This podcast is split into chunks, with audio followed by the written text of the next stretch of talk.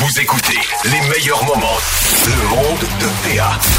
Catherine, on, a profité de ton grand retour après quelques Ben oui. jours euh, de congé pour cause de participation au jeu de la communication. Aussi. Euh, oh, en plus de vivre la tourista de ta Ben oui. Euh, pour te faire travailler sur un dossier qui est d'une, d'une importance euh, extrême pour moi, je pour deux raisons. On va parler d'agriculture.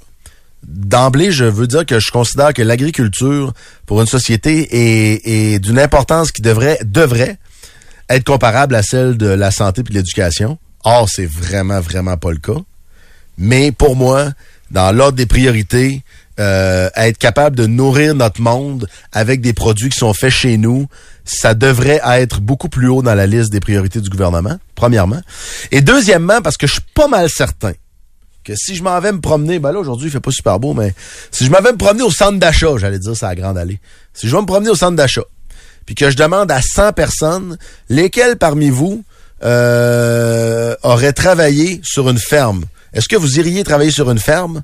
Sur 100 personnes, j'en ai zéro ou une peut-être qui vont me dire, ah moi j'irais oui. 99 va me dire aucune chance. Pas ah je pense pas, ah je suis pas certain. Non non. 99% des gens dont moi vont dire aucune chance, je vais sur une ferme, c'est beaucoup trop tough. Euh, les horaires sont difficiles, c'est une job physique, tout le temps dehors, t'es sujet aux aléas de la vie, puis de la météo, puis non non non non. non. Donc additionner euh, une job que personne voudrait faire ou très peu de gens sont, sont willing de faire et l'importance que ça a dans notre société, je trouve que, bon, le message est passé. On accorde euh, pas assez d'importance aux enjeux qui touchent à l'agriculture.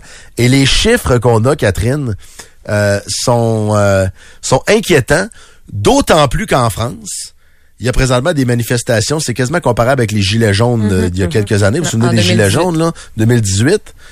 Mais là, c'est les agriculteurs français qui prennent la rue. Oui, c'est ça. Ben, on peut euh, résumer un peu la situation qui se déroule en ce moment en France, parce que peut-être peut-on craindre la même chose ici au Québec.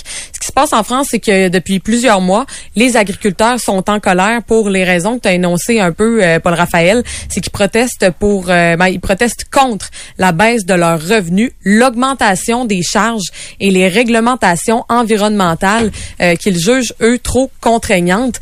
C'est des, euh, des, des causes de leur euh, de leur colère qui ressemblent à ce qui se vit en ce moment euh, au Québec. Ouais. En France, en ce moment, tu l'as dit, manifestations, ça a donné lieu à des blocages de routes, de centres, de centres commerciaux également, avec des tracteurs dans la rue, des camions, des bottes de foin.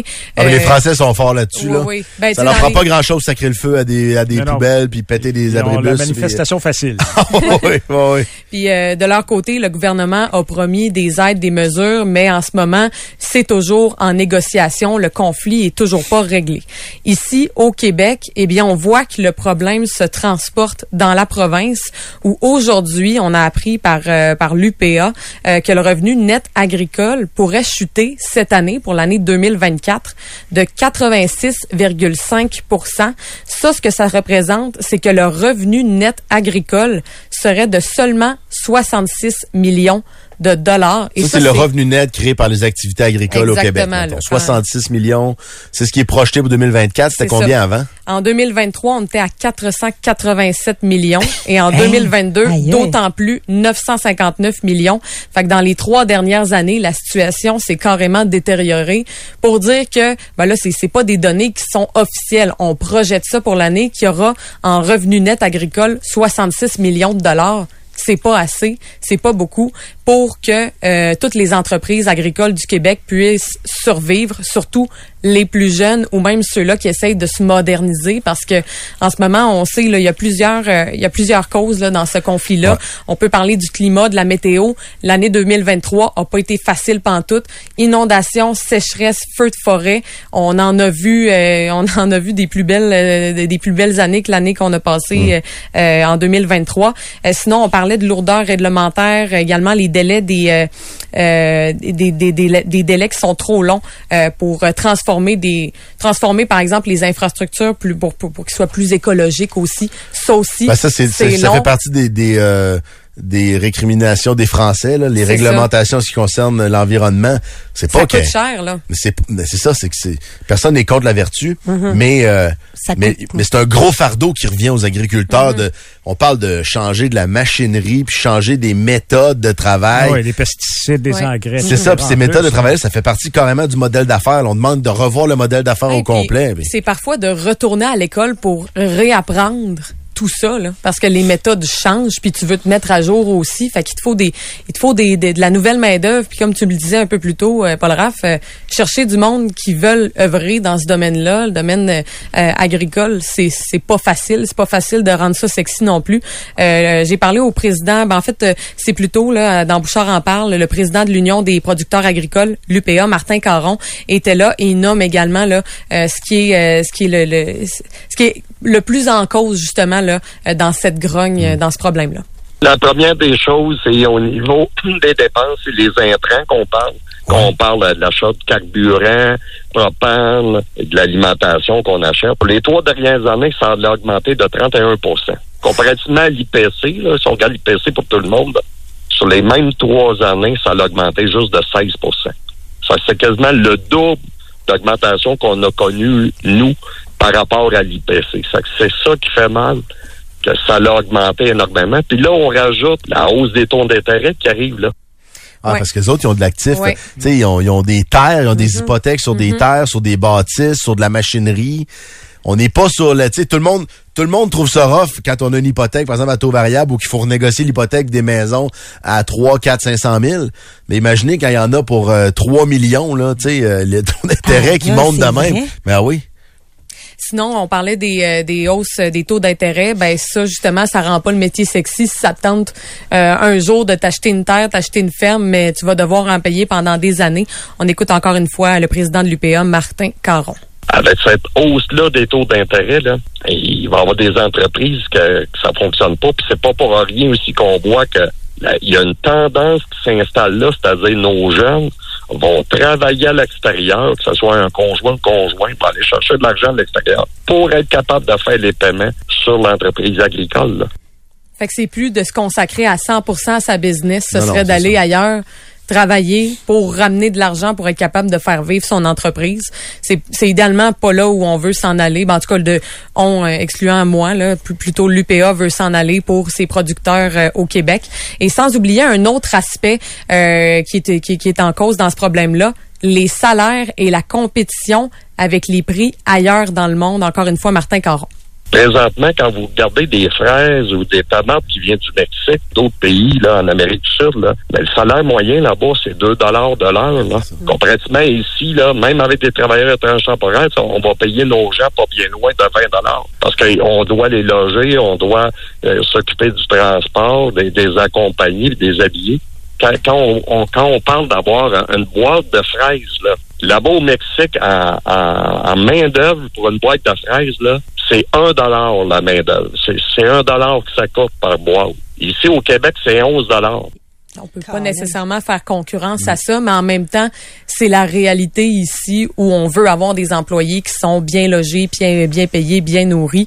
Euh, sinon, ben en ce qui concerne les demandes concrètes de l'UPA, ben ce serait plus d'argent, un investissement là qui, qui, qui est là rapidement. On demande 130 millions de dollars euh, pour euh, pour aider à cette année. On se rappelle tout de même que ce qu'ils projettent en termes de revenus nets agricoles, c'est 66 millions de dollars. On en demande plus. On demande 130 millions de dollars de plus. Euh, sinon, euh, je suis allée demander euh, du côté du cabinet du euh, ministre de l'Agriculture, André Lamontagne, euh, ben eux, c'est quoi leurs actions concrètes qu'ils veulent faire pour être capables de les aider? Parce que c'est autant du ressort du palier de gouvernement provincial, mais également fédéral. Peut-être que là, il y aura des, des actions également. mais du côté du, du, du provincial, donc le cabinet du MAPAC, ben eux dit, on dit avoir pris connaissance des données. Évidemment, ils considère que c'est des données qui sont projetées pour la prochaine année. C'est pas encore concret, c'est Ben pas oui. encore fait, mais on analyse tout de même tout ça euh, parce que ils, ils sont au courant. là. L'année en 2023, comme on mentionnait plus tôt, ça a pas été facile côté météo, côté climat. Les producteurs ressentent encore les contre-coups aujourd'hui, puis on le sent dans l'annonce qui a été faite aujourd'hui, le cri du cœur qui a été fait aujourd'hui. Euh, ils ont également rappelé là, que, que c'est plus de 1 milliard de dollars euh, qui auront versé aux producteurs et productrices euh, pour l'année 2023, euh, justement là en soutien à tout ce qui s'est passé cet été. On parle inondation, sécheresse, feux de forêt et tout ça. Euh, donc on a rappelé ça comparativement à une moyenne de 440 millions au cours des dix dernières années, fait qu'ils ont été plus généreux cette année. Encore là, j'ai j'ai eu de la misère à comprendre où est-ce que ce milliard-là était allé. euh, cette année, euh, bon, Mais, on- euh, mais, ça a été utilisé. mais grosso modo, l'explication du, min- du, du ministère de l'Agriculture, c'est euh, on les a aidés, puis là, ben le 66 millions, c'est des projections, c'est pas encore arrivé. Mais en même temps, il, puis je comprends très bien en passant, on n'est pas dupe là, que le, jour où l'UPA fait une annonce pour dire nos revenus sont en baisse, ils vont prendre le chiffre qui démontre le mieux que les revenus sont en baisse. Tu comprends? Les chiffres Je dis pas que qu'ils ont, ont pas pris un vrai chiffre, mais ils prennent le chiffre qui qui qui qui fonctionne le mieux avec leur demande finalement. Tu peux faire dire quand même plusieurs affaires aux chiffres, mais on peut pas non plus attendre que les gens soient dans la rue puis, tu sais, il y a des textos qui sont bien intéressants. Quelqu'un nous dit, j'ai 9 millions de dettes et on paye 16 000 piastres d'intérêt par mois. Tu sais, c'est Hey. ça le, c'est ça l'échelle de grandeur. Après, le garde, les revenus, il faut que les revenus soient proportionnels, etc. Mais ça demeure un fardeau financier qui est sur une entreprise, puis des fois sur une ou deux personnes, là. Tu sais, 9 millions de dettes donc, donc d'actifs, je présume, là. Puis 16 000 piastres d'intérêt par mois. Quelqu'un nous dit aussi, puis là, c'est là que je vais en venir avec la réponse du, Oui. du ministère de l'Agriculture, qui dit, ben, c'est des chiffres projetés. Pas encore arrivé. Ben, OK? Mais il faut pas attendre que tout le monde fasse comme cette auditrice qui nous dit, la plupart des fermes ne sont plus viables financièrement si elles ont des dettes. Nous avons été contraints de vendre en 2016 pour cette raison. Je n'ose pas imaginer le stress financier huit ans plus tard. Faut penser que le lait et la viande augmentent en épicerie, mais le profit va pas au producteur, même que ça baisse. Euh, aussi quelqu'un qui dit votre point est intéressant, mais la question se posait est-ce que le gouvernement est un puits sans fond? Tout le monde souhaite que le, gouvernement- le gouvernement les aide, mais euh, on est de moins en moins de travailleurs pour alimenter la caisse. On fait quoi avec ça? Honnêtement, c'est un, c'est, c'est une réaction qui est, qui est bonne puis qui est légitime. Moi, ce que je dis, c'est le gouvernement est effectivement pas un puits sans fond, mais il en dépend quand même de notre souveraineté alimentaire. Oh tabarnouche, notre souveraineté alimentaire à 15h39 un mercredi. c'est pas ben, ben compliqué. C'est juste qu'à un moment donné, il faut que il faut qu'un peuple souverain, comme le Canada, là, le pays du Canada, soit capable, dans une certaine mesure, de nourrir son monde. OK? Ça, c'est bien simple. OK, on va faire venir des avocats du Mexique puis des fraises en hiver, puis on est rendu on est rendu là. là. Ben, en, quelques décennies à peine, on s'est retrouvé avec des carrés d'algues dans les épiceries pour se rouler des sushis à la maison. Puis l'offre alimentaire des épiceries c'est élargi, mais de fou, là, comparativement. Hein? On recule de, de deux générations, puis euh, c'était pas mal euh, des carottes, des navets l'hiver, puis euh, l'été, t'es chanceux, un peu de rhubarbe. J'exagère, là, mais là, on est rendu avec cette Ben, les offre-là. fraises dont tu parlé à une pièce, euh, tu sais, le- Ben, c'est ça. on Mais, les a à l'année, là. sauf que la souveraineté alimentaire, dans le fond, c'est de dire qu'on n'est pas sujet à ce que d'autres pays, qui sont nos fournisseurs, genre le Mexique, décident du jour au lendemain d'imposer des taxes sur des produits. Puis que tout d'un coup, ces produits-là explosent. Parce que là, ben, la souveraineté alimentaire, c'est de dire, ben, on est capable de pallier dans une certaine mesure. Fait que, tu sais, on a notre souveraineté à ce niveau-là. S'il y a des gens qui nous imposent, mettons, il y a un conflit avec la Russie, puis une guerre en Ukraine, puis on a de la misère à avoir des grains.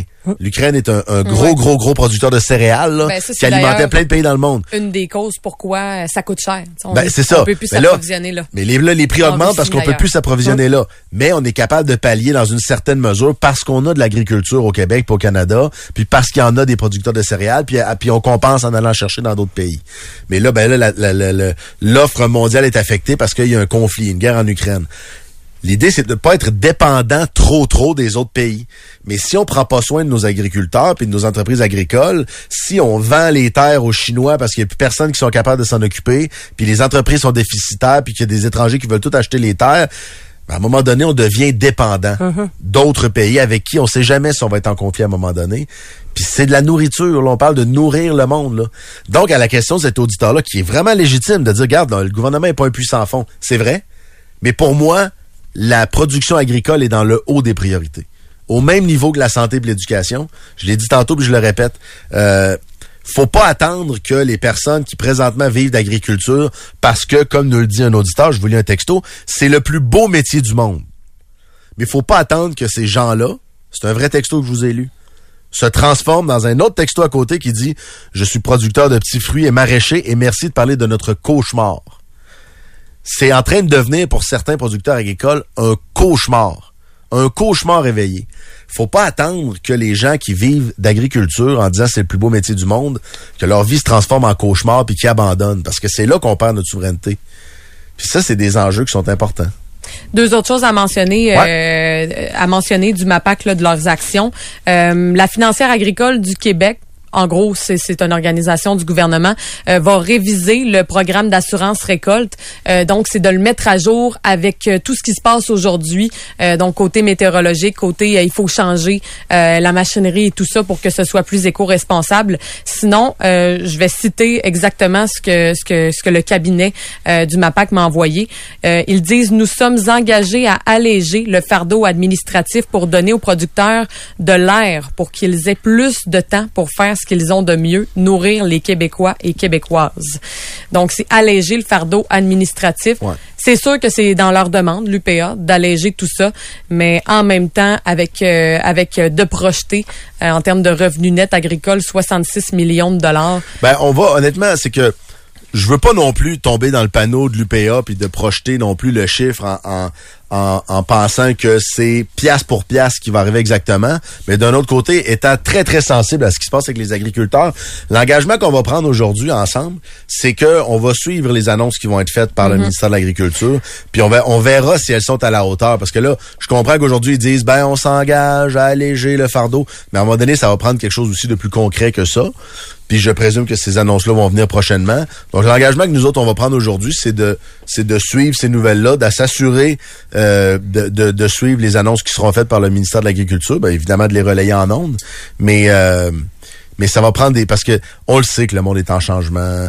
On pourra avoir une conversation pendant des heures ces changements climatiques, mais je vous ai expliqué cette semaine pourquoi je ferais pas ça parce que c'est un dossier que je maîtrise pas, sauf que Demandez à n'importe quel producteur agricole, demandez à des gens qui travaillent depuis des années dans des, des entreprises de plein air, par exemple, des, des propriétaires de terrains de golf, puis je pourrais en nommer des, des, euh, des euh, lieux d'affaires comme ça différents pendant des heures. Ils vont tous vous dire, ben évidemment qu'on voit des changements. Là. on voit des changements. Puis ça, ben le monde est en train de changer, que ce soit les technologies, que ce soit sur le plan de l'environnement. Ces changements-là sont majeurs, puis il faut pas qu'on échappe les agriculteurs. On peut pas se permettre d'échapper les agriculteurs dans, dans, dans ces changements-là. Bon, tabarnouche, hein, c'est un bon tour de roue qu'on a fait. Oui, mais c'est vraiment intéressant. Puis c'est vrai qu'il faut se poser la question par rapport à la souveraineté alimentaire, comme tu disais, parce que c'est juste quand on a, c'est juste quand on va être dans merde qu'on va se rendre compte qu'il n'y a plus de bouffe ici. Idéalement, il faudrait pas trop s'attendre. Faudrait pas trop attendre là. Ouais. Ben, c'est ça. Ça serait plate de se rendre là. Vous écoutez les meilleurs moments. Le monde de PA. OK, avant de vous présenter mon prochain invité, je vous demande de faire un petit exercice de mémoire. Où étiez-vous et que faisiez-vous? Quelle était votre situation il y a huit ans? Ça, ça veut dire en 2016. Mm-hmm. Qu'est-ce que vous faisiez et qu'est-ce qui s'est passé dans vos vies depuis? Quel âge avaient vos enfants? Qu'est-ce où vous travaillez? Travaillez-vous encore là? Il s'en est passé des affaires en huit ans. Peut-être que vous avez déménagé. Peut-être que vos enfants sont nés. C'est le cas de ma fille qui est née dans les. On recule de huit ans. Elle n'était pas née. était, ben là, tu dis quoi? Même pas un projet. Ben non, c'est ça. Alors, pensez à toutes ces choses qui se sont passées puis qui ont changé dans vos vies dans les huit dernières années. Vous avez peut-être acheté votre première maison ou déménagé. Vous avez peut-être changé d'employeur. Vous avez peut-être vu vos enfants passer l'âge de la majorité. Il y a huit ans, mon prochain invité est arrivé au Québec dans le but de s'y installer, trouver un job, installer sa famille pour rester là. Et huit ans plus tard, ce qu'on lui dit, c'est vous avez une job, vous parlez français, vous êtes diplômé, votre famille est installée, vous êtes bien intégré, mais dans la tonne de formulaires qu'on vous a demandé pour émigrer ici, il y en a un, c'est parce que la signature que vous avez mis. Vous avez mis une signature électronique, ça prenait une signature manuscrite, ça c'est pas parfait. Ça prenait un document aussi qui devait être imprimé en couleur. Vous l'avez envoyé en noir et blanc. Donc, on refuse votre demande. Et possiblement, l'option qui vous restera, ben, c'est de retourner chez vous. Mon prochain invité s'appelle Félix Devisme. Bonjour Félix. Bonjour. Là, j'ai résumé très brièvement, mais je veux qu'on revienne à il y a huit ans. Qu'est-ce qui t'a poussé, Félix, à partir de France? T'es français d'origine? Ouais, exactement. ouais. Qu'est-ce qui t'a poussé à partir de la France pour venir t'installer au Québec? Ah, ben moi, en fait, euh, je finissais euh, mes quatre années d'armée en France. OK? Puis, euh, je cherchais à me réorienter, à retourner dans la vie civile. Puis, mon meilleur ami vit ici, vivait ici depuis 10-12 ans maintenant. Puis, il m'a dit, viens au Québec, tu vas voir, c'est génial. Reprendre les études, c'est plus facile. Donc, euh, viens ici, tu vas t'éclater. Tu fais tes années, puis tu vois ce que tu veux faire. Et donc, euh, tu pars de chez vous, tu viens t'installer ici. Qu'est-ce qui se passe au courant de ces huit années-là? Euh, tu te retrouves une job, tu as une conjointe, tu as même un enfant? Ouais, ouais, exactement, oui. J'ai un petit Émile qui est né il y a 10 mois et demi. Félicitations. Merci, merci. Puis euh, c'est ça, ben en fait, euh, je suis arrivé ici, j'ai fait une première année d'études. Derrière, j'ai fait un visa post-diplôme, j'ai repris trois ans d'études, j'ai refait deux ans de travail. Diplômé en? En, j'ai fait un DEC en gestion d'établissement de restauration à Limoilou à côté. OK, OK, OK. Ouais. Donc euh, c'est ça, puis euh, là, on en est là aujourd'hui. Et ta, et ta conjointe est québécoise. oui, elle est québécoise, euh, une fille de Le Bourgneuf, une Bon. vraie. Et là, euh, euh, quand on, quand je, je, je résume ta situation, c'est qu'effectivement, nous, on sait que immigrer au Québec, c'est bien compliqué.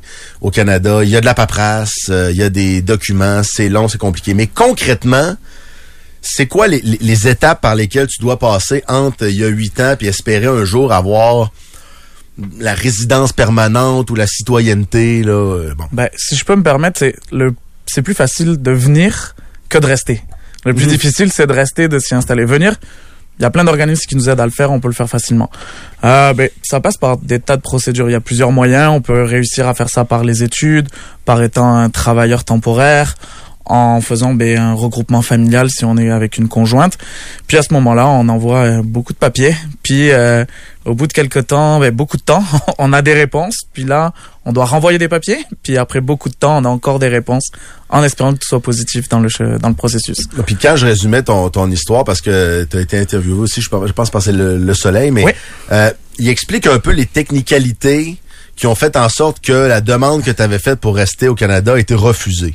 Explique-nous un peu ce qu'il en est, parce que je veux pas non plus euh, avoir l'air de, de, de, de souligner à gros traits des affaires qui semblent absolument euh, euh, aberrantes, mais les histoires de signature électronique versus manuscrite, puis les documents que tu envoyés en noir et blanc versus les documents couleur qui te. Ça, c'est vrai, là. Oui, oui, tout est vrai. Honnêtement, si si c'était pas vrai, je serais pas venu, puis j'aurais pas essayé de médiatiser l'affaire. Je, je suis droit dans mes baskets, donc c'est pour ça que je me permets de le faire là. Ouais. Mais euh, oui, c'est ça. En fait, euh, c'est ça. J'avais, euh, il y a quatre quatre raisons pour mon refus de de CSQ. Donc la première étape qui est le, le Québec, avant d'envoyer au fédéral pour le Canada. Ça, c'est quoi? C'est pour avoir ta, ta résidence permanente ou Ouais, pour... en euh, fait, on fait le, un dossier de résidence permanente. La première étape, c'est de valider donc le certificat de sélection du Québec euh, par le, le ministère de l'immigration du Québec. Mhm. Une fois qu'on a reçu ce papier, on peut faire notre demande au fédéral.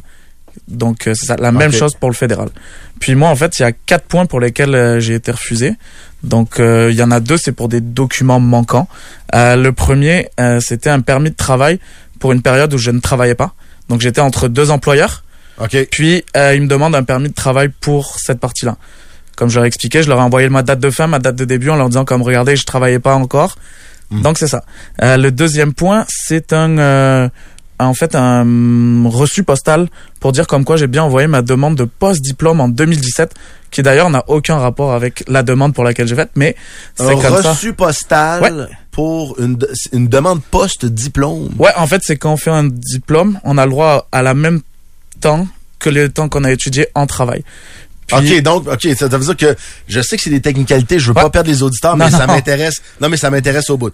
Donc, par exemple, si tu as étudié pendant trois ans, Ouais. tu peux faire une demande post-diplôme pour Ouais. dire, ben, je, je voudrais rester pendant trois ans pour travailler. Oui, exactement. Et à ce moment-là, quand tu fais cette demande-là, il t'envoie un reçu. En fait, il y a trois mois pour déposer la demande. Puis quand nous on le fait à l'époque, moi c'était papier à l'époque. Ouais. Donc euh, j'avais on reçoit un reçu postal disant on a bien reçu votre demande.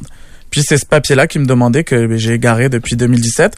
Mais ce que j'ai fait pour justifier, Regarde, Est-ce que vous gardez votre mal de 2017? Ben, pour les impôts, c'est quoi? C'est 7 ans? Hey, la poste de 2017. C'est- pas, on s'entend que c'est pas euh, le casier criminel. là. Non, non, c'est ça. On est quand même sur Mais- des technicalités, là. c'est ça. Puis quand je leur ai envoyé quand même mon visa en disant, hey regardez, si j'ai eu mon visa, c'est que j'ai respecté les délais. Ouais. Ce qui me semble somme, somme toute logique, mais Ouais. non, apparemment.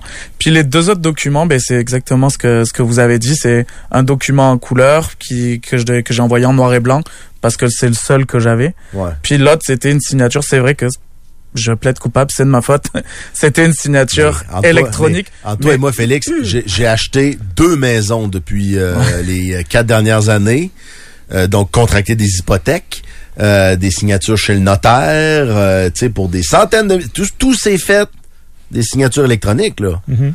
n'y a Mais- pas une signature manuscrite euh, là-dedans, là. Non, mais même si t'as pas fait la bonne signature, il y aurait quand même l'option de dire est-ce qu'on peut juste la faire maintenant, la bonne signature aussi. là? Ben, c'est ça, en fait. Ils m'ont envoyé, la première étape, c'est d'envoyer une lettre d'intention de rejet que j'ai reçue en me disant ces documents sont manquants. Mais pour moi, ils étaient pas manquants, je l'avais envoyé. Donc, je l'ai juste renvoyé. Ils m'ont jamais dit, là, regarde bien, c'est une signature manuscrite. Ah, ils ont juste dit Ah, C'est ça, document. mais moi, je l'ai envoyé. Sans Donc, moi, surligner de quel. bonne, de bonne foi, j'ai renvoyé le même Ben document en disant comme, eh, regardez. Avec Mais les ça- mêmes erreurs.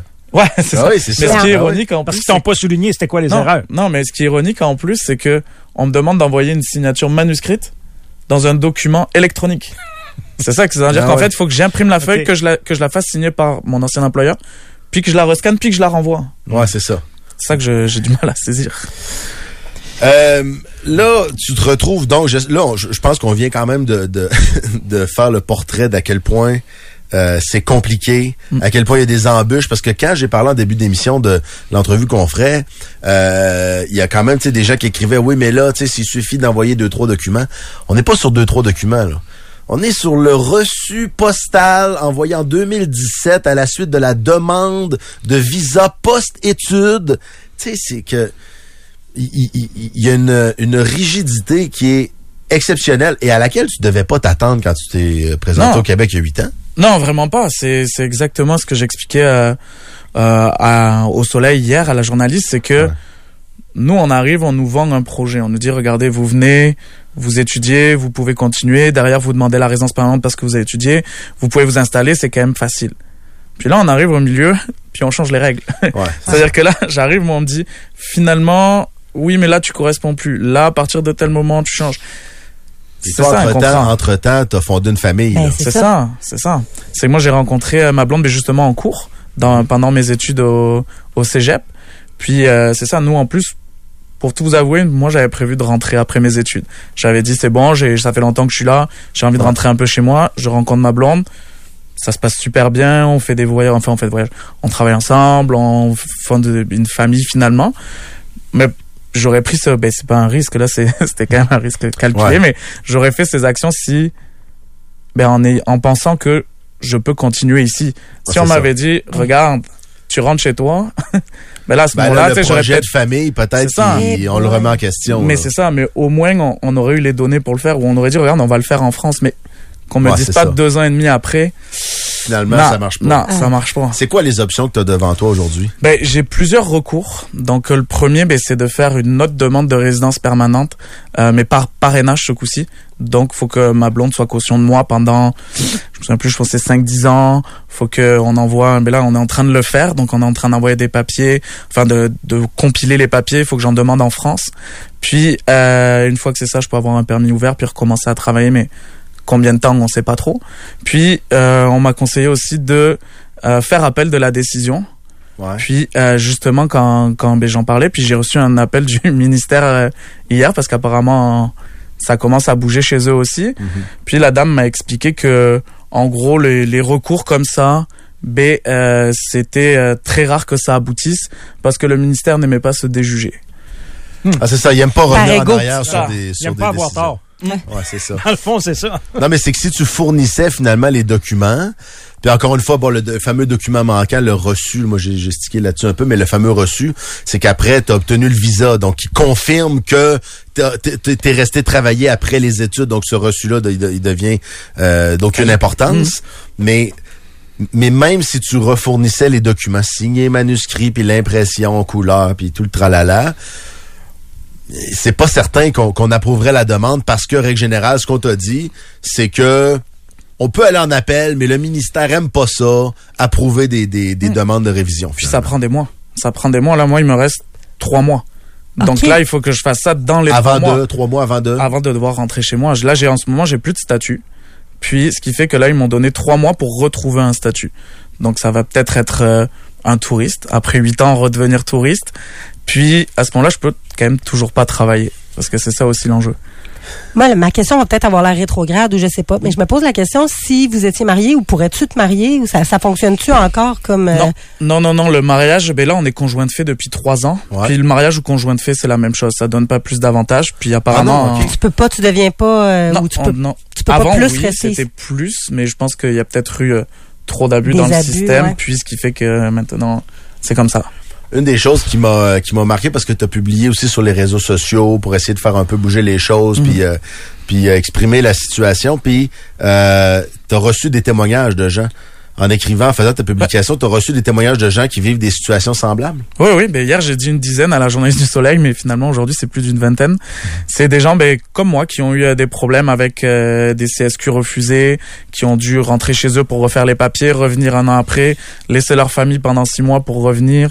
J'en ai j'en ai aussi qui m'ont témoigné comme quoi, ben oui, ils ont pas eu envie de se lancer dans les démarches. Je trouvais que c'était trop compliqué, trop aléatoire pour pouvoir se lancer là. Mais mais aujourd'hui avec ce que tu as vécu, un ami euh, français te dit euh, j'y pense, est-ce que je devrais le faire? Tu lui dis quoi? Pour vrai, je lui dis oui. Oui, c'est vraiment une belle expérience. Je peux pas, je peux pas cracher sur huit ans parce qu'aujourd'hui ça se passe mal. C'est, c'est quand même, j'aime, j'aime le Québec. J'aime, c'est ce que j'ai dit à la fin de ma lettre. Là. J'aime le Québec. J'ai envie d'y rester. J'ai ma famille, j'ai mes amis, j'avais mon travail, j'ai tout mon lien ici. C'est une formidable expérience. Pour leur, par contre, ce que je lui dirais, c'est de venir ici en tant que temporaire, faire des études, travailler, puis commencer sa, sa permanence directement en arrivant. Commencer à rassembler les papiers, commencer à s'informer, commencer à apprendre une avocate ou une conseillère, il faut se préparer. On peut pas arriver les mains dans les poches Et là, pour ce tu genre. prends une avocate. Ouais.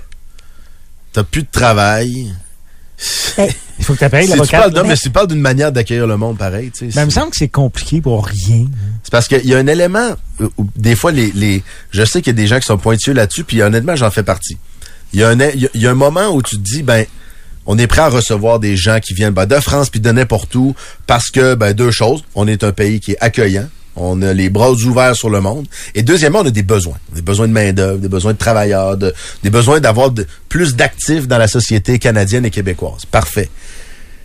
Mais à un moment donné, on veut aussi s'assurer que les gens qui viennent euh, sont vont, vont bien s'intégrer, euh, vont, vont devenir des actifs justement, puis ce seront pas des fardeaux, vont être des actifs pour la société. Ça prend les moyens d'intégrer ces gens-là. On veut pas qu'il y ait des gens nécessairement qui viennent au Québec ou au Canada, puis euh, que ce soit des gens pour x y raison qui auraient de mauvaises intentions, peu importe. Mais là, c'est pas devant ce cas-là qu'on est là. Là, on est devant une, une rigidité bureaucratique qui fait que le, le- le document est pas envoyé en couleur, puis le reçu envoyé par la poste en 2017, qui est déjà une méthode archaïque d'envoyer des documents, fait en sorte qu'un père de famille, qui est un actif pour la société, est devant plus rien, plus de travail, plus de revenus, puis possiblement la, la nécessité de retourner en France seul ou avec sa famille. C'est un échec. C'est un échec sur toute la ligne, là. Même si je veux pas résumer tes huit dernières Non, années, c'est ça se résume pas à ça. Mais si le résultat était que tu devais quitter, ça, moi comme comme citoyen canadien, je trouve que c'est un échec épouvantable. c'est d'une tristesse parce que je veux dire oui on parle de la bureaucratie puis tu sais c'est fâchant d'un point de vue euh, philosophique là tu sais qu'on veut être accueillant puis mais puis qu'on veut mais je veux dire là c'est une famille c'est je veux dire ils sont amoureux ils ont fait un enfant ils ont des projets ensemble puis là de se dire qu'ils vont être séparés à cause de technicalité ça c'est juste complètement on dirait que ça se peut pas j'essaie de comprendre comment on peut peut-être euh, faire évoluer la situation mais il me semble que il y a aucune tâche dans ton dossier là. peut-être moi Ben- qui comprends pas tout mais Non, non, mais je pense que sans faire de, de, de grandes politiques, puis je suis pas là pour ça, mais je pense qu'il y a quelque chose dans le système qui à un moment donné a cassé. Il y a quelque chose qui a fait que ça a commencé à dérailler. C'est peut-être aussi le résultat de plusieurs euh, politiques successives qui n'ont pas fonctionné ou qui ont pas, sont pas passées. Je j'ai pas envie de rentrer vraiment dans, dans l'esprit politique, mais à un moment donné, il y a quelque chose qui fonctionne pas. Si c'était juste moi, peut-être que oui. Mais là, c'est des dizaines de témoignages. C'est des, ça fait huit ans que je suis là. Ça fait peut-être des dizaines et des dizaines de personnes que je vois passer comme moi sur les réseaux. J'ai mon dossier qui a fait ci, j'ai mon dossier qui a fait ça. Ça marche pas. Je vais devoir rentrer chez moi. Ouais, puis il faut dire que il faut quelque dire chose qui que marche pas. ça vient aussi avec euh, puis c'est très bien écrit dans le très bien décrit dans le texte du soleil, mais ça vient avec une instabilité sur tous les plans, là, sur le plan familial, euh, sur le plan du travail. Mm-hmm. Euh, c'est pas évident de progresser au sein d'une entreprise quand tu as toujours l'espèce d'épée de Damoclès au-dessus de la tête de devoir quitter, euh, d'avoir un permis qui, dev- qui vient à échéance ou je pense que ça a été ton cas aussi. Oui, oui, c'est exactement ça. Euh, ben là, juste mon dernier emploi à la fromagerie Bergeron, on devait me confier plus de responsabilités. Puis je suis arrivé un soir en me disant, hey, excusez-moi, mais j'ai plus de visa, je peux plus travailler, ça sert à rien, laissez faire. Puis même dans d'autres, j'ai passé d'autres entretiens quand quand j'ai passé mon euh, pour avoir mon contrat fermé, donc mon travail, mon jeune travailleur. Puis j'ai des j'ai des employeurs qui m'ont clairement dit, ils m'ont dit non, non, on veut pas se mettre dans un contrat fermé, on veut pas faire de la bureaucratie. On sait pas si dans deux ans tu vas partir, on peut pas comme commencer à miser sur toi, puis dans deux ans dire, Hi, excusez-moi, je m'en vais. C'est comme ça. Donc les, les gens ont de plus en plus, les entreprises québécoises ont de plus en plus de mal à vouloir faire confiance aux immigrés avec des contrats fermés ou avec euh, avec un un statut instable. Euh, en terminant sur le plan sur le plan familial, vous, comment vous gérez ça? Parce que euh, je pense qu'on est dans des âges qui se ressemblent. On a des enfants à peu près du même âge. On a beau rationaliser à un moment donné, ça crée quand même, ça met quand même un stress sur la famille qui doit pas être si évident que ça à gérer là. Non, bien sûr. Au, au début, on a eu euh, ben, le, le jour où j'ai reçu mon, mon refus du CSQ, c'est sûr que on a eu une matinée difficile. Moi, j'étais vraiment au, au fond du seau. Puis, heureusement, ma, ma, ma conjointe m'a remotivé. Puis, pour vrai, on, on essaie de donner le plus. De toute façon, on- souvent, là, on- je reçois beaucoup de, de messages. Bon courage, sois courageux, t'es courageux. C'est pas du courage, là, en ce moment. C'est être courageux, c'est être pompier, aller sauver des gens. Moi, je suis juste déterminé, puis j'ai pas le choix, de toute façon. Ouais, c'est soit ça. je réussis, soit je réussis. Donc, j'ai pas vraiment le choix. Donc, là, en ce moment, on est combatif, on est déterminé, puis on veut faire bouger les choses, que ce soit pour nous, mais que aussi, à un moment donné, il y a une question sur Mm. le système. Ben abandonne pas surtout. Euh, on Merci. fait, on fera ce qu'on peut pour essayer de de, de vous aider. Merci d'être venu raconter aussi un peu euh, ton histoire aujourd'hui. Ben, merci de m'avoir Je invité. pense que ça, je pense que ça peut faire réfléchir bien des gens. Puis si ça peut, des fois, on sait jamais euh, quand on parle assez fort. euh, L'expression anglaise dit "angry dog gets the bone". Hein, C'est tout le temps le chien qui jappe le plus qui finit par avoir l'os.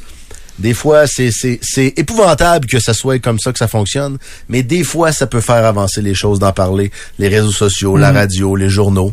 Ça fait que je, je, je salue ta démarche, je salue ta résilience. Merci, euh, Félix. Merci beaucoup. Merci journée. invité. Félix euh, Devisme euh, et donc euh, ce jeune père de famille qui euh, on se reparlera, on essaiera euh, euh, dépendamment en espérant que ta situation se régularise mais euh, mais euh, mais ça laisse trois mois. Je trouve ça je trouve ça épouvantable. Cool. Mais tu sais, on, est- on est dans un état de règlement. Mais en fait, il y a des règlements partout. Mais c'est pas comme ouais mais c'est Mais pas le, le problème, c'est que tous les règlements de la planète ont été créés pour contrer les crosseurs. Ou les tricheurs, ça Ouais. comme vous voudrez, là. Mais quand on a affaire avec un- une personne honnête, qui a plein de bonnes intentions, on peut-tu on, on peut-tu se détacher un peu des règlements puis faciliter le processus?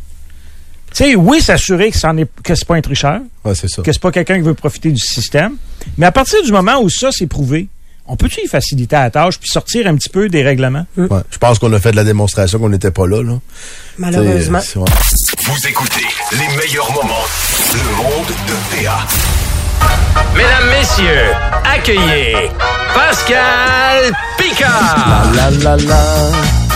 Pascal Picard. Ouais, moi, je peux pas mettre du sel chez moi parce qu'il y a des puits artésiens. Fait qu'on tombe sur le dos.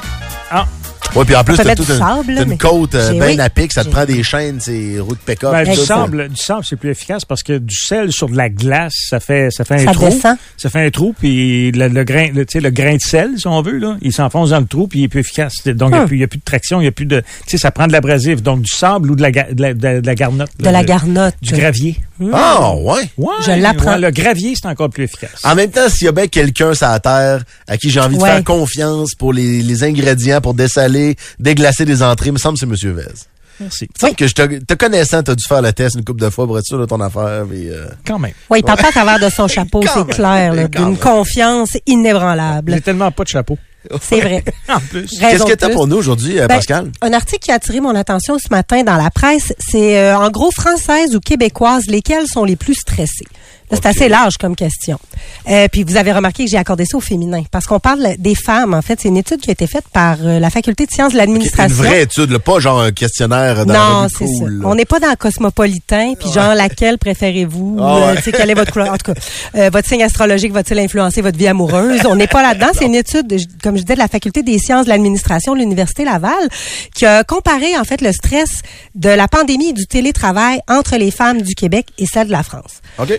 Fait que OK. fait que, dans le fond, le stress par rapport au télétravail et le stress que les femmes ont ressenti euh, avec la, tout la- le confinement et la pandémie, la différence entre euh, ce qui se passe au Québec et ce qui s'est passé pour les femmes en France. La première conclusion qui est tirée de ça, c'est que le télétravail imposé par la pandémie euh, a été plus stressant pour les Françaises que pour les Québécoises. Ah, le télétravail étant le fait de rester à la maison. Puis ce qu'on ce qu'on explique, qu'on détaille en fait, c'est que c'est deux contextes.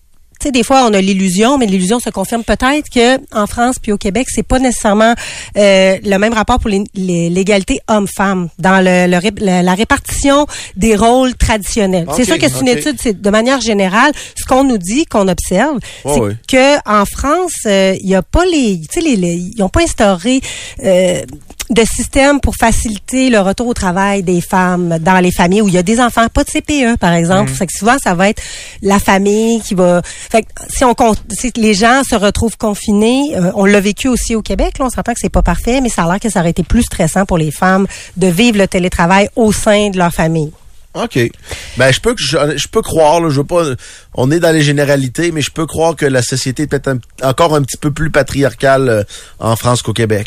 Mais tu sais, moi aussi, mais il faut quand même souligner qu'au Québec, puis ça c'est c'est euh, c'est même pas dans l'opinion, c'est ce qui ce qui se ce qui est dans l'étude là. Ouais. Oui, au Québec c'est mieux, c'est mais c'est pas parfait parce que le stress plus le stress plus important vu chez les hommes tient possiblement à leur implication plus active à la maison.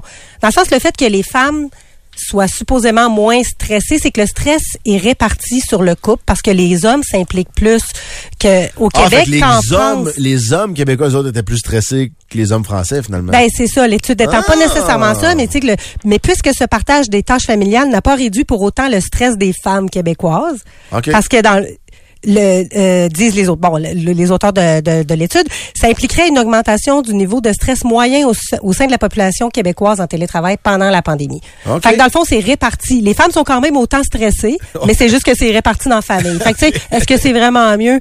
Pas sûr.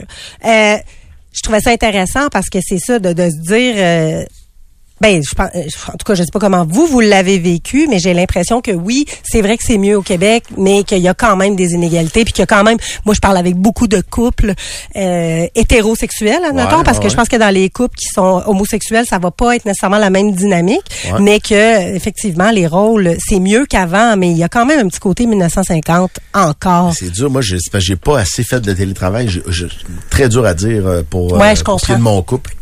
Puis aussi, ma blonde, c'est une ermite. Fait que elle, le télétravail, là, c'est genre. Elle aime ça. C'est la plus belle affaire qui peut y arriver, là. Mais t'imagines travailler avec un enfant, il faut que tu t'occupes des enfants, puis t'es sur ton ordi en même ah, temps. Puis j'ajouterais à ça, puis ça, c'est raison que c'est un gros facteur de stress, mais j'ajouterais à ça les gens qui vivent dans les grosses villes. Tu sais, euh, nous autres, euh, moi, je, je viens en banlieue. On a quitté, on a fait un bout de la pandémie, on était à Québec, là. Puis on s'entend encore une fois.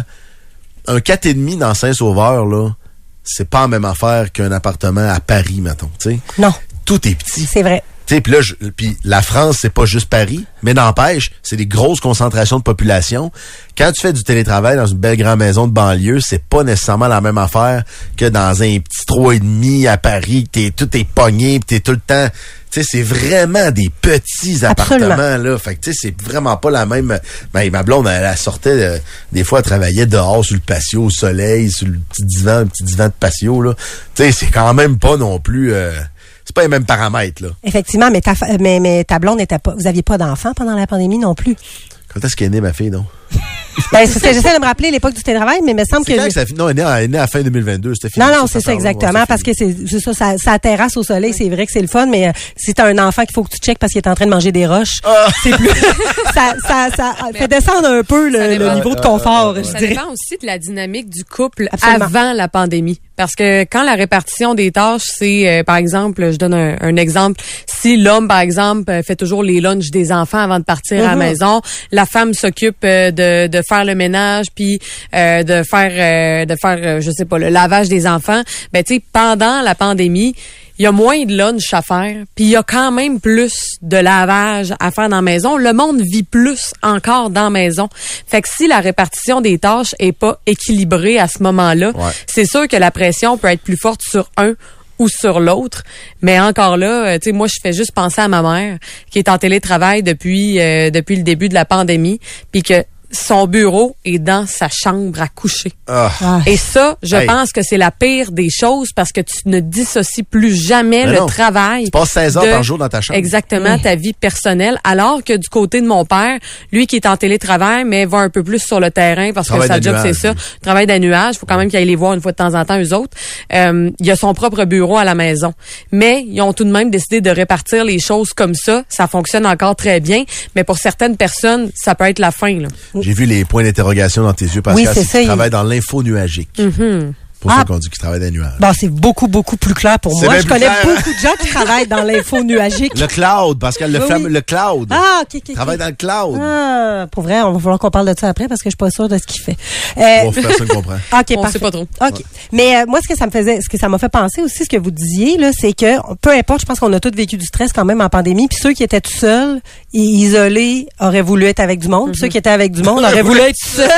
en tout cas, moi, c'est l'expérience que. Bien résumé. Quand même. Bien, bien Puis, résumé, ouais. ben, je vais aller avec la deuxième. euh, c'est celle-là aussi que je trouvais qui était intéressante. Deuxième conclusion de cette, de cette étude-là, c'est que, OK, les Françaises étaient plus stressées par le télétravail, mais les Québécois étaient plus stressés par la pandémie. Dans la mesure que le, le- c'est pas clair comment je le dis là, mais c'est que ces derniers, les, les, voyons, la situation des Français, les Français ont trouvé ça moins difficile d'être euh, coupés de leur milieu de travail. Puis là, OK. ce qu'on, ce qu'on déduit de tout ça, c'est que on nous explique que les Français apprennent très jeunes à afficher, du moins en surface, une distanciation par rapport à leur occup- occupation personnelle. Donc, moins stressés par le fait que euh, le travail soit... Tu sais, il y en a qui ont perdu, pas perdu leur job, mais qui ont été moins sollicités par leur travail. Il y a des choses qui ont été mises sur pause. Ouais. Tandis qu'au Québec, on dirait que ça- les Québécois seraient plus impliqués émotionnellement envers leur travail que les Français.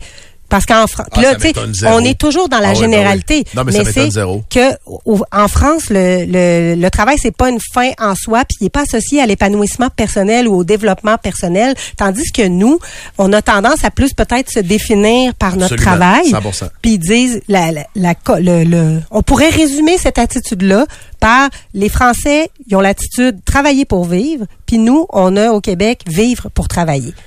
Ah, 100 Mais ça, c'est. c'est- En France, là, c'est vraiment particulier. Est-ce que vous avez vu la série Emily in Paris? Hey, j'allais dire Ah le oui. même non, exemple. mais je le sais que c'est une Oui. fiction, je suis pas fou à temps plein. Mais. Mais tu sais que c'est pas vrai là. Non, mais, Non, non, c'est une joke, mais dans- je le sais que c'est pas vrai. Je le sais que c'est une fiction, je le sais. Mais il y a des, il y a des, des vérités là-dedans sur la relation euh, des Français avec le travail. En général, je sais que c'est des généralités, mais c'est des généralités culturelles, OK? Au Québec, on a un peu l'espèce de fond judéo-chrétien de oui, il faut, il faut travailler, le dur labeur pour gagner son pain. Même le rêve américain, là. Ouais, puis travailler pour faire son chemin, puis euh, c'est on, on valorise énormément le travail. Je te dis pas que c'est une bonne ou une mauvaise affaire, mais c'est vrai que on valorise, on veut que les jeunes ils commencent à travailler tôt pour comprendre la valeur de l'argent, la valeur du travail.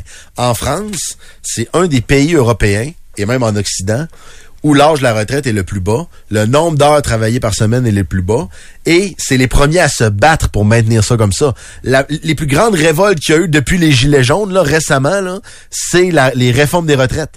Parce que l'État français, le gouvernement français, euh, a les mêmes défis qu'un peu partout ailleurs dans le monde, c'est-à-dire une population vieillissante, manque de main-d'œuvre. Donc, les autres qui ont dit, c'est ben une des une des solutions, c'est de repousser l'âge de la retraite de deux ans. Puis c'est les manifestations dans les rues, puis les, le, le- puis tu sais, les Français quand ils manifestent, là, on l'a dit tantôt avec les agriculteurs, Ah oui. là. Les bottes de foin dans Ah, la ils ont pas Les autres, peur, là, c'est pas des pancartes avec des slogans, avec des jeux de mots, là. Et des tracteurs. Ah, eux autres, c'est, non, non, mais ça manifeste, c'est pas la, eux autres, c'est la place de la Bastille en way. Puis, tu sais, c'est un héritage de la Révolution française, là, Ah quand, ouais. Mais c'est bloquer les rails de chemin de fer, puis les métros, puis la- les villes sont paralysées là, quand Ah ça manifeste. Mais ils sont France, tellement ça. nombreux dans ces manifestations-là qu'ils peuvent se permettre à peu près n'importe quoi. Il n'y aura pas de répression. Ils sont trop nombreux. Ben, mais puis il y a quelque chose de culturel aussi là, par rapport à nous autres, on est vraiment plus euh, nord-américains, influencés par, tu sais, faut que ça aille vite. Moi, je le vois dans le travail, admettons. Tu sais, je- moi, je fais de la musique là dans la vie, puis tu fais une répète au Québec avec des musiciens.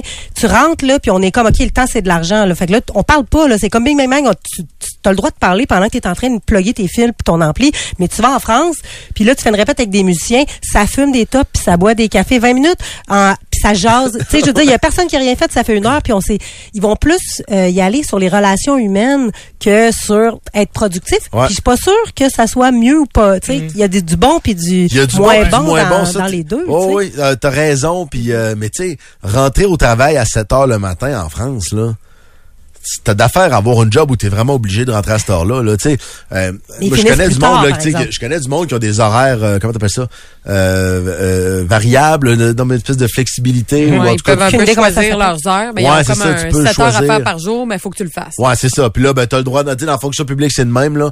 Le matin, il faut que tu commences entre 7 Ah et oui, 9. oui, oui, oui. Puis le soir, il faut que tu partes, mais entre 3 et 5. faut que tu fasses tes heures là-dedans. Mhm. Tu sais, bon. Horaire, euh, genre de, de flexibilité, Ouais, là, ouais. qui dans les conditions de travail. Il y a un paquet de monde qui décide de commencer à 7 heures, finir plus tôt. En France, tu verras pas ça souvent. en France, là, avant 9 heures, là, euh, c'est pas mal plus tranquille. Oh, c'est vrai, c'est tout à fait C'est pas mal plus mollo. Actuellement, l'âge de la retraite en France, c'est 62 ans. C'est 62. Tu sais, c'est- c'est, c'est quand même, euh, c'est jeune, là. Puis là, quand l'État dit on veut, on veut monter ça à 64 ans, c'est les manifs, puis péter des vitrines, puis sacrer le feu, puis piller des commerces, là. Tu sais, c'est vraiment des cultures qui sont différentes. Mais, euh, mais, mais c'est vrai que je pense qu'il y a quand même quelque chose de... Une société en santé doit être productive, je suis assez d'accord avec Ben ça. oui. Mais il y a quelque chose de moins stressant aussi quand même dans le fait de... Tu sais c'est pas tout le monde qui a le temps d'aller déjeuner au restaurant avant d'aller travailler, alors que en France, euh, les cafés puis les boulangeries, il y a du monde le matin, ils sont assis sur la petite terrasse, prennent le café avant d'aller travailler, là, tu sais. euh. Ben, ouais, puis tu sais, moi, ce que je trouve en fait, en, je, vais, je vais finir avec ça, là, mais moi, ça me faisait me poser la question. J'ai une amie qui m'a dit dernièrement, qui travaille, elle, elle travaille dans, dans elle travaille avec des plus jeunes, tu sais, elle, tra- elle travaille dans la production, euh, télé, puis pub et machin. Puis elle a dit, ça se fait plus demander à quelqu'un ce qu'il fait dans la vie, parce que, tu sais, c'est quoi son travail? Puis ça m'a, cette sais, moi, les affaires de ça se fait plus dans la vie. Quand tu me dis ça se fait plus, j'ai envie de le faire encore plus. J'ai une petite personnalité, un trouble de position, mais j'ai pas le choix de réfléchir à ça puis de me dire, c'est vrai, dans le fond, que c'est un préjugé. T'installes quelque chose en demandant à quelqu'un, qu'est-ce que ça ferait que, ça n'a pas rapport, dans le fond, la job que tu fais? Ben, non, mais ça, te c'est- donne, ça peut te donner une idée de- sur ses intérêts. Oui, exactement. Ça peut faire ça. Ça fait des bons sujets de Ouais, conversation. mais la vraie, mais la vraie raison derrière des ça, fois, c'est que... de mettre comme un rang social ben oui, sur... ben, hey, on va arrêter de se mentir, C'est ça. là. Hey, Vez, tu vas, mettons, OK, je te mets des scénarios. Une date, euh, t'as un frère qui s'est fait une nouvelle conjointe, ou, euh, je sais pas, moi, euh, où tu rencontres quelqu'un, peu importe, là. Puis à ces trois personnes-là, tu leur demandes qu'est-ce que tu fais dans la vie. Tu vas me dire que c'est pas pour un petit peu avoir une idée de Son genre de statut- social. mode de vie, statut social. Puis je pense que c'est pas, c'est pas nécessairement même, conscient, mais des fois c'est qu'on s'en rend même pas compte. C'est quelque chose qui est très. Non, mais, Tu sais, moi, les premières personnes, puis je le fais souvent, là, je Ben rencontre oui. quelqu'un, qu'est-ce que tu fais dans la vie, où je présente les gens en disant, ah, ça, c'est mon ami, ta, ta, ta, elle fait ça, elle travaille Ben oui. avec telle affaire. Que ça donne de l'info sur c'est qui? Oui, mais T'sais, en euh, même temps, c'est vrai que ça donne de l'info sur tes, Ben oui. Ça donne, ça donne un peu une... Mais c'est parce que moi, c'est rarement la première question que je vais poser aux gens. Je vais leur. Tu sais, toi, t'es parfait, Vez. Je sais, je sais. je- mais bon, Toi, tu leur dis bonjour, enchanté, je m'appelle Vez. T'as-tu pogné du trafic en t'en venant? j'essaie de pas être parfait, mais c'est pas facile. Tu vas me faire pleurer. Mais non, mais tu sais, je jase avec quelqu'un puis qui me dit ouais, je connais un tel puis j'ai fait telle affaire puis tu sais, à un moment donné, t'essaies de voir que, euh, comment ça se fait que. Mhm. Mais là, tu lui demandes qu'est-ce qu'il fait dans la vie pour, Ben oui. pour que ça, ça, ça y soit arrivé. Non, mais je dis pas qu'il faut que ça soit tabou. dans- Ben mais je pense que, tu sais, moi, en tout cas, comme musicienne, là, je peux dire que quand j'ai dit que je fais de la musique, jusqu'à temps que je sois connue, je fais de la musique, ah ouais. Tu sais, j'avais pas la même de la musique? Non, non, mais admettons Ah, jusqu'avant que mon premier disque sorte, quand tu dis que tu fais de la musique dans la vie, c'est pas la même réaction que, ah, ok, toi, tu fais de la musique, c'est le fun. Fait que, tu sais, ça, je Ah veux ouais. dire, tu vois que les gens te classent quand même, puis c'est inconscient, puis je- en tout cas, ça me faisait juste réfléchir à ça. J'essaye, moi, de pas, de plus le faire juste pour, ben, parce que je trouvais que Ouais, ça pouvait donner d'autres choses à discuter que le travail, des fois, tu sais. Hmm. Mais bon. Je lance ça dans les airs, faites ce que vous voulez avec ça. Hein? Toi, qu'est-ce que tu fais, Vez, dans la vie? Je sais même plus. Tu fais dur. Oui. Oh! Quel- Eh, fais mon, je fais mon C'était même possible. pas voulu. Il va se coucher à soir, il va penser à ça. Moi, je fais dur. T'arrêtes jamais. Vous écoutez les meilleurs moments. Le monde de PA. C'est drôle parce que quand on a fait notre meeting ce matin, on s'est dit, hey, on reçoit Eman, dans la claire ensemble, tout. Fait que là, faudrait que, on a vraiment, je te jure, la réflexion, on s'est dit, OK, on va mettre un clip de, de, tu sais, un extrait de tune. Faudrait prendre une tune connue dans la claire ensemble. Puis là, on s'est mis à jaser, puis après ça, j'étais comme, mais, si tu, euh, de la misère, si tu connu ou c'est pas connu? c'est- Ben oui, c'est- Non, non, Ben, mais tu vas voir où je vais en venir. Tu vas voir où je vais en venir. Non, mais Eman, ah, d'ab- déjà, bonjour, Eman. Bonjour. Salut. Tu, tu vas voir où je vais en venir parce que je me disais en préparant l'entrevue, moi je sais c'est qui Eman, je sais c'est qui les gars dans la claire ensemble, je sais, euh, j'écoute à la claire ensemble depuis des années, même qu'on a déjà partagé la scène, tu dois pas le savoir, mais euh, c'est pas grave. En tout cas, Ah. il y a longtemps dans un show d'université de partie de brosse. Mais bref, euh, j'ai quand même l'impression, malgré tout, qu'à la claire ensemble, aussi big dans ma tête ça puisse être, ça fait tellement longtemps que vous faites de la musique, des festivals, tous les festivals auxquels vous les avez toutes faites, Mhm.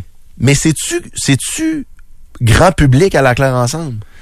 Je le sais pas. J'ai l'impression que c'est un truc euh, réservé un peu aux initiés. Mais ce que je vois, par exemple, avec les années, parce que ça fait comme plus que dix ans qu'on tourne, je vois que les gens qui étaient vraiment, qui sont vraiment fans de nos trucs, là, c'est rendu, ça a vieilli, puis ils ont des enfants, puis ils viennent au spectacle avec leurs enfants. Mais ça, je le vois beaucoup. Mais si c'est grand public, écoute, tout ce que je peux dire, on est passé à tout le monde en parle, on a gagné ouais? des Félix, mais ça reste, moi aussi, je partage ce que tu, ce que tu dis, j'ai pas l'impression qu'on a explosé comme si tout le monde nous connaît. Pour une raison que j'ignore, là, on dirait que le, le hip-hop, c'est un des genres musicaux les plus populaires, là, en nombre d'adeptes. Dans la vraie vie, là, Ouais. mettons. hein. Mais on dirait que ça va toujours rester quand même un peu une sous-culture. euh, Il y a quelque chose dans, dans on dirait dans l'ADN de la culture hip-hop qui fait que je sais pas, c'est encore un petit peu une sous-culture. Pourtant, c'est aussi populaire que la pop, que le new country, que chose de trop vrai là, pour devenir euh, mainstream. Ça a quand même changé le propos. Mais là, tu sais, on, on peut y aller direct, là, mais il y, a une, il y a une expo en ce moment qui s'appelle euh, Sur le rap, euh, non pas, excuse-moi, parole, sur parole, le rap keb. En tout cas, c'était au musée de la civilisation. Je l'étudie sur parole? ouais, je pense que c'est Oui, sur c'est parole, ça. ouais. Sur parole, point, le son du rap keb. Voilà. C'est l'expo qui est là depuis un bout, mais il y a toute l'histoire du hip-hop là-dedans. Puis quand même, là, je- moi, je l'ai visité avec deux enfants après qui je devais courir. Fait que malheureusement, j'ai pas été capable de tout explorer. t'es amèneras au show dans la classe. Oui, c'est ça. Ben non, je pense qu'il joue trop tard. Mais moi, je vais Ah ouais, pouvoir ouais. justement être tout seul puis aller lire là-dessus. Mais le propos a beaucoup changé aussi. Tu sais, Ouais. dans, dans, le, moi, j'ai connu le rap qui était plus les tu au début des années 90 puis c'était c'était plus de gens se vanter puis de parler de tu sais c'était plus violent puis c'était Ouais. la vie puis là maintenant ben c'est quelque chose qui nous ressemble tu sais là vous êtes, on dit que c'est pas grand public nécessairement parce qu'on se dit que c'est la musique de jeunes mais c'est des on est de plus en plus vieux avec vous autres aussi vous avez des enfants puis vous avez d'autres propos que juste je suis plus fort que toi puis Oui, oui, oui, mais ça, ça, il y a une mouvance selon les quartiers d'où ça vient, puis les endroits d'où c'est né. Puis le début, début, début du rap, c'était super festif. Puis c'était des parties de rue, puis c'était des DJ qui jouaient, puis c'était juste un animateur de foule qui faisait danser le monde. Ouais. Fait qu'il faisait répéter des phrases, mais c'était super euh, comme un peu rigolo. Tu sais, dans les années fin 70, début 80, le rap, c'était très coloré, fluo. Puis à un moment donné, c'est devenu super populaire. Puis on dirait que le monde se remet à faire de l'argent. Puis il y a comme tout, il y a ces mouvances-là de, de, de historiques que le rap prend. Puis aujourd'hui, ben, c'est comme ouvert sur tout. Il y a du rap country. Il y a, comme un peu, un peu Hey, on a défoncé les- du rap country. là, Ouais. c'est c'est surprenant c'est capoté. Mais je veux qu'on parle un peu de toi parce que euh, tu t'inscris quand là-dedans, toi, le rap? Ça arrive quand dans ta vie? T'es-tu un, t'es un gars de Québec? Ouais, moi je suis un gars de Québec. Je suis tout le temps resté à Québec. J'ai découvert le rap quand j'avais 8 ans. Euh, j'ai habité un peu, en- on est, on est, je suis né euh, ici à Québec. Puis à un moment donné, on est allé en campagne un peu, mais je suis revenu en ville euh, dans des blocs appartements, des coopératives. Puis j'ai rencontré plein de jeunes qui écoutaient du rap. Euh, je vais avoir 8 ans, j'ai j'ai 40. À Fait 8 que ans, c'était- c'est petit, 8 ans. mais oui Ouais, c'était dans le temps de, je sais pas si vous vous souvenez, le groupe Criss Cross. ah oui C'était deux les enfants culottes à l'envers ouais, qui rappaient. puis à ça, il y avait Cypress Hill, il y avait euh, Wu-Tang puis tout ça. Mais après moi, j'ai exploré plein d'autres styles de musique, je tripais sur Jimi Hendrix, euh, j'ai trippé sur plein d'autres musiques, mais ouais, j'ai découvert ça très jeune. Jordi, ça, c'était du... Jordi euh, ça C'est de me- l'échantillonnage, Je m'appelle Jordi. je- Ben en tout cas, je pense que ses parents voulaient qu'il fasse du hip-hop. Mais je sais pas si c'était du hip-hop. Puis donc, tu commences à écrire du rap euh, déjà bien jeune, puis à Euh, rapper. euh, Ouais, vers 11-12 ans, j'écrivais, je rappais. Puis euh, c'était pas super euh, bon là à l'époque. C'est ça que je dis aux jeunes. Aux, des fois, je vais dans des écoles parler aux jeunes, puis je leur dis de pas de, de, de pas euh, se gêner parce que moi, j'étais vraiment pas bon au début, comme dans tout. sais. Mais est-ce que la, le, le- est-ce que la première, euh, je vais dire, le- la première professionnalisation de tout ça, là, entre gros guillemets, c'est Acrophone? Ouais, c'est Acrophone en 2005, je pense notre premier album. Mais avant, en 2001, on a gagné un concours là à Québec qui s'appelait Boom, avec euh, entre autres qui était en collaboration avec Canvol et Macadam. Ouais. Puis on a gagné en 2001. Fait que je devais avoir 16 ans, je pense, à cette époque-là, 16-17 ans. Et moi, j'ai une C'est là question. que ça a commencé. Quand tu commences à écrire des tunes de rap, tu rappais sur quoi? Tu sais, moi, je, veux dire, je jouais de la guitare, fait que je m'accompagnais avec Mhm. ça. Y avait-tu déjà des DJ qui faisaient des beats ou euh, comment? Euh, non, c'est ça, c'était tough. Euh, c'était, il y avait, ce qu'on, ce qu'on faisait, c'est qu'on achetait des vinyles euh, sur lesquels il y avait des, c'était des singles de rap souvent. Puis sur la face B, il y avait l'instrumental. Hein? Fait qu'on pouvait Ah, rapper là-dessus. ouais. Mais je connaissais personne qui faisait des beats. Fait que c'est pour ça que moi puis Claude Bégin, tu sais, on se connaît depuis qu'on a genre 8 ans. Puis on a commencé à essayer de faire des beats sur des synthétiseurs. C'était vraiment, vraiment tough. Là. C'était comme t'enregistrais sur cassette. En tout cas, Ouais, on n'avait pas les programmes qu'on a maintenant. Je veux Non. dire, tout le monde peut se faire un studio maintenant, mais à Oui, l'époque, comme oui. tu dis, moi, j'enregistrais des démos avec un tape deck euh, double. là, Exact. puis tu sais, Puis tu pouvais faire des back Ça vocals. sonnait- Ça- mais c'est, il fallait vraiment vouloir faire de la musique, là. On Mais était, on là- obsédés, là. Mais là, euh, éclaire-moi, parce que moi, j'ai 32 ans. Fait que, tu comprends? Comment faire un beat? Euh, je, je comprends. Toi, t'avais une guitare. T'as allumé de main, Ben, ça ça sonne le cul. ça. T'avais une, t'avais une guide dans les mains. Tu fais, tu fais comment un beat à cette époque-là? Euh, ben nous autres, c'est que c'était l'intelligence artificielle avant l'intelligence artificielle. C'est-à-dire que le hip-hop, c'est c'est un style de musique qui, qui prend de l'échantillonnage de musique. Donc, Ouais. nous, on prenait... Comment c'est né le hip-hop? Je, je disais dans des parties festifs à- à- dans le Bronx, euh, à New York, dans, début 70, c'est que eux, ils prenaient euh, la partie de, mettons, une tune de James Brown. Ils prenaient la partie où il y a juste les drums, Ouais. qu'on appelait un, un break, un break de drums. Ouais. Puis le DJ avait deux, deux vinyles de, de, de cette même partie-là qui répétait sans cesse. Puis l'animateur pouvait parler par-dessus ça. Fait que nous autres, on a, c'est né comme ça. C'est né de l'échantillonnage de musique soul, de musique funk. Puis ben tu prends ça, tu mets ça dans un, un petit programme bien simple, puis tu le mets en boucle. Souvent c'était une machine euh, un loop. MPC, ouais, un loop, une machine à faire des loops. Puis c'était comme ça qu'on le faisait. Puis après, ben là, on a développé à vraiment euh, composer de la musique puis jouer des instruments. Mais euh, ouais, le rap originalement, c'est c'est de prendre euh, d'ailleurs, tu sais, c'est de recycler de la musique. C'est ça C'est le fou rap. parce que juste la manière que tu l'as décrit, ça sonnait comme une, une ligne de, de, de mauvaises herbes. Ouais. Euh, On a un connaisseur. C'est quoi déjà? Connaisseur ici. Ouais, mais là. Ouais, mais ben c'est quand Madlib, c'est un, c'est Dans un un coin du faubourg, je cherche une, euh, une table pour faire tourner mon premier 33 tours. C'est un single de funk avec des solos de tambour. wow, bravo. C'était ça, la quelques ligne. fois. Ouais, ouais, ouais, ouais. Mais c'est vrai de ça. C'est c'est exactement Ouais. ça. C'est de trouver un break de Ouais. drum puis de faire des loops. Je maintenant, c'est facile, là. Je veux dire, c'est accessible. Ouais. Je tu fais ça sur Internet. Ben ouais, euh, ben Tu fais ça avec n'importe Ouais. quel logiciel, mais, Mais comme ce tu qui, dis. ce qui reste le plus complexe dans le rap, c'est d'écrire des bons textes. Ouais. Puis de de- d'avoir de, de maîtriser bien son son son instrument qui est la voix. Puis là, il faut être un bon orateur, il faut être un bon animateur de foule. Fait que c'est ça qui est qui est difficile en fait à, à- pour pour devenir bon en fait. Il faut avoir les tribunes pour le faire aussi. Comment Ouais. comment ça s'est développé? Je veux dire, on a vu, nous, on voit tout le temps comme public juste la pointe euh, de l'iceberg. Ouais. Là, tu sais, on voit le gros hit qu'a- qu'avait eu Acrophone Oui. au début des années 2000. Exact. Euh, la- tu sais, les Félix, on voit la Claire ensemble. Mais tu sais, Ouais, comment comment vous avez fait pour évoluer là-dedans? Parce que ça fait quand même 20 ans. Ouais, ben moi ce que je dis souvent là-dedans, c'est qu'on était tellement passionnés. Puis tu sais, j'ai côtoyé, j'ai des amis à moi qui ont joué pro euh, dans des sports ou souvent au basket ou du monde qui, qui se réalise en tant qu'artiste ou qui en tant qu'entrepreneur ou de quoi. Il y a quelque chose comme t'es tellement passionné que ça devient comme une obsession. T'es obligé de de, de de briser le code, de, de, de trouver toutes les, toutes les de, de l'étudier tellement que tu sais exactement comment ça fonctionne. Fait que c'est à force de travailler puis de, de, de constamment se remettre à essayer de le refaire mieux, de le refaire mieux, de le refaire mieux qui fait que Je pense que c'est- c'est la c'est plate comme réponse. Non, c'est la non, non, c'est pas Non, non, mais Mais c'est persévérer c'est- c'est c'est la répétition puis puis le, le, le travail qui, qui fait qui, qui fait qu'on en est là après, tu sais. Mais dans le cas de, de d'À claire ensemble, vous avez quand même aussi été euh, assez précurseur de certaines affaires. Tu sais, Ouais. Euh, vous vous autoproduisiez, euh, les albums étaient étaient distribués un peu en mode euh, tu sais all you can pay, euh, Bandcamp et compagnie. Mhm. Puis ça se passait aussi, euh, aussi inévitablement beaucoup euh, sur scène. Tu sais, je veux dire, Ouais. t'allais voir.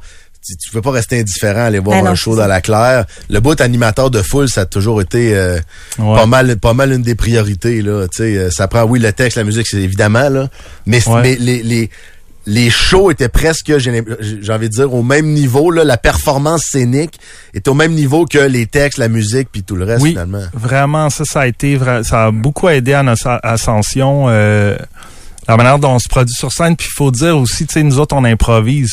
C'est-à-dire que la plupart des, des, des groupes de musique, nous, on a peut-être une centaine de chansons à date en carrière ou un peu plus, 150. La, la plupart des groupes de musique ont un, un set list, ont une Mhm. liste Ouais. de chansons qu'ils vont performer un soir. Nous autres, c'est sûr que si on fait un lancement d'album, bon, il y a quelques chansons nouvelles qu'on va faire, c'est pas de cette liste Non, c'est pas c'est quelle chanson que V-Looper va mettre.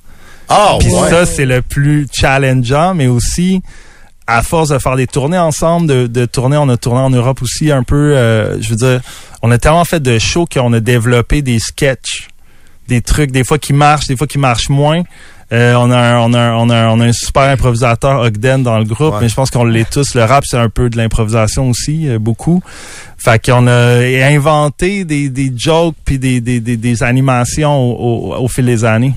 ça t'a pas déjà tenté de t'installer à Montréal?